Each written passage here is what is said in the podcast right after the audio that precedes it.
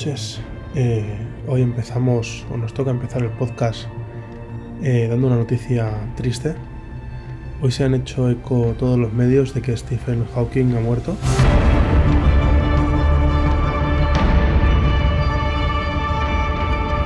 ...14 de marzo de 2018, a los 76 años. Era ya un milagro que estuviera vivo cuando a los 21 le dieron máximo 3 años de vida con la enfermedad que tenía diagnosticada, la enfermedad de ELA. Así que hoy ha sido un día triste y un día de pérdida para toda la comunidad científica, pero me atrevo a decir que ha sido un día de pérdida y triste para toda la humanidad. Ah, descanse en paz, señor Stephen. No quiero profundizar más, eh, tenéis la posibilidad de ir a la Wikipedia para ver qué, qué es lo que ha hecho, qué es lo que no ha hecho, mejor dicho, este hombre durante su vida y, para leer eh, todo lo que queráis en, cualquier medio de comunicación que como os digo ya han publicado infinitas noticias. Vamos ya con otros temas. El primero es que Sony abandona el puerto de auriculares en sus nuevos modelos de gama alta para empezar el Xperia XZ2. Aparentemente podría tener un buen motivo, pero en las declaraciones eh, de Xperia Blog indican que los diseñadores han eliminado este puerto de auriculares para seguir el lenguaje Ambient Flow. Si ese lenguaje dice que no hay que tener un jack de auriculares, no es un buen lenguaje de diseño, señores de Sony.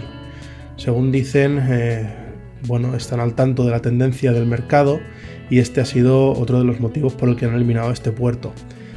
Así que en lugar de intentar eh, vendernos la moto con el tema del espacio interno como hace Apple, al menos han sido sinceros, aunque me parece una patada en las partes bajas, sobre todo para aquellos que somos audiófilos y nos gusta la calidad por encima de todo. Para copiar a alguien, podrían haber copiado a Samsung, que sigue con un jack de audio y un diseño exquisito. Seguimos. Twitch, compañía que se dedica al streaming, principalmente de videojuegos, aunque actualmente está expandiéndose a otros territorios, ha comunicado que de forma manual empezará a regalar videojuegos a todos los usuarios Prime, Recordamos que Amazon compró esta compañía en 2017, si no me equivoco, de manera que si sois de Amazon Prime ya tenéis Twitch Prime.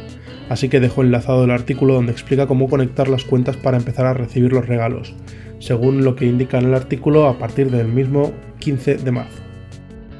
Seguimos en Amazon y es que la empresa está pidiendo la devolución de sus baterías de la gama Amazon Basic, baterías portátiles, estas externas que se utilizan básicamente para cargar un móvil o una tablet. Parece ser que por un problema en el hardware podrían salir ardiendo debido a un sobrecalentamiento. Esto me suena, ¿no? Galaxy Note 7.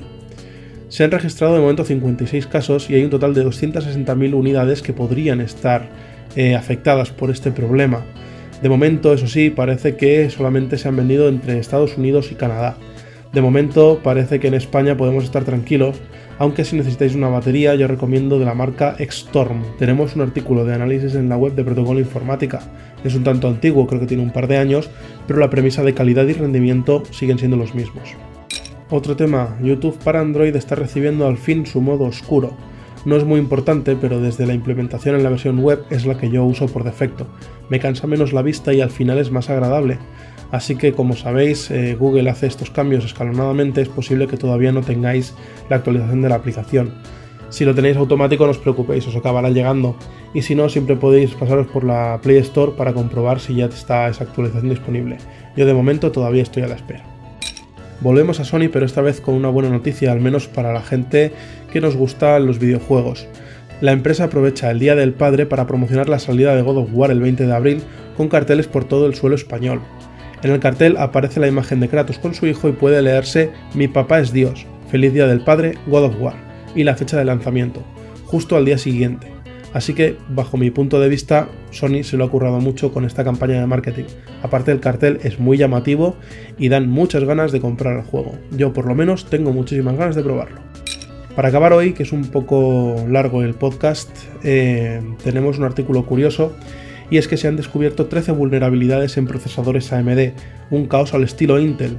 Hay tantas que no voy a profundizar en el tema. Os dejo un enlace al artículo. Cuando las barbas de tu vecino veas afeitar, y nada más por esta noche, nos vemos en el próximo episodio de Protocolo Informática. Un saludo.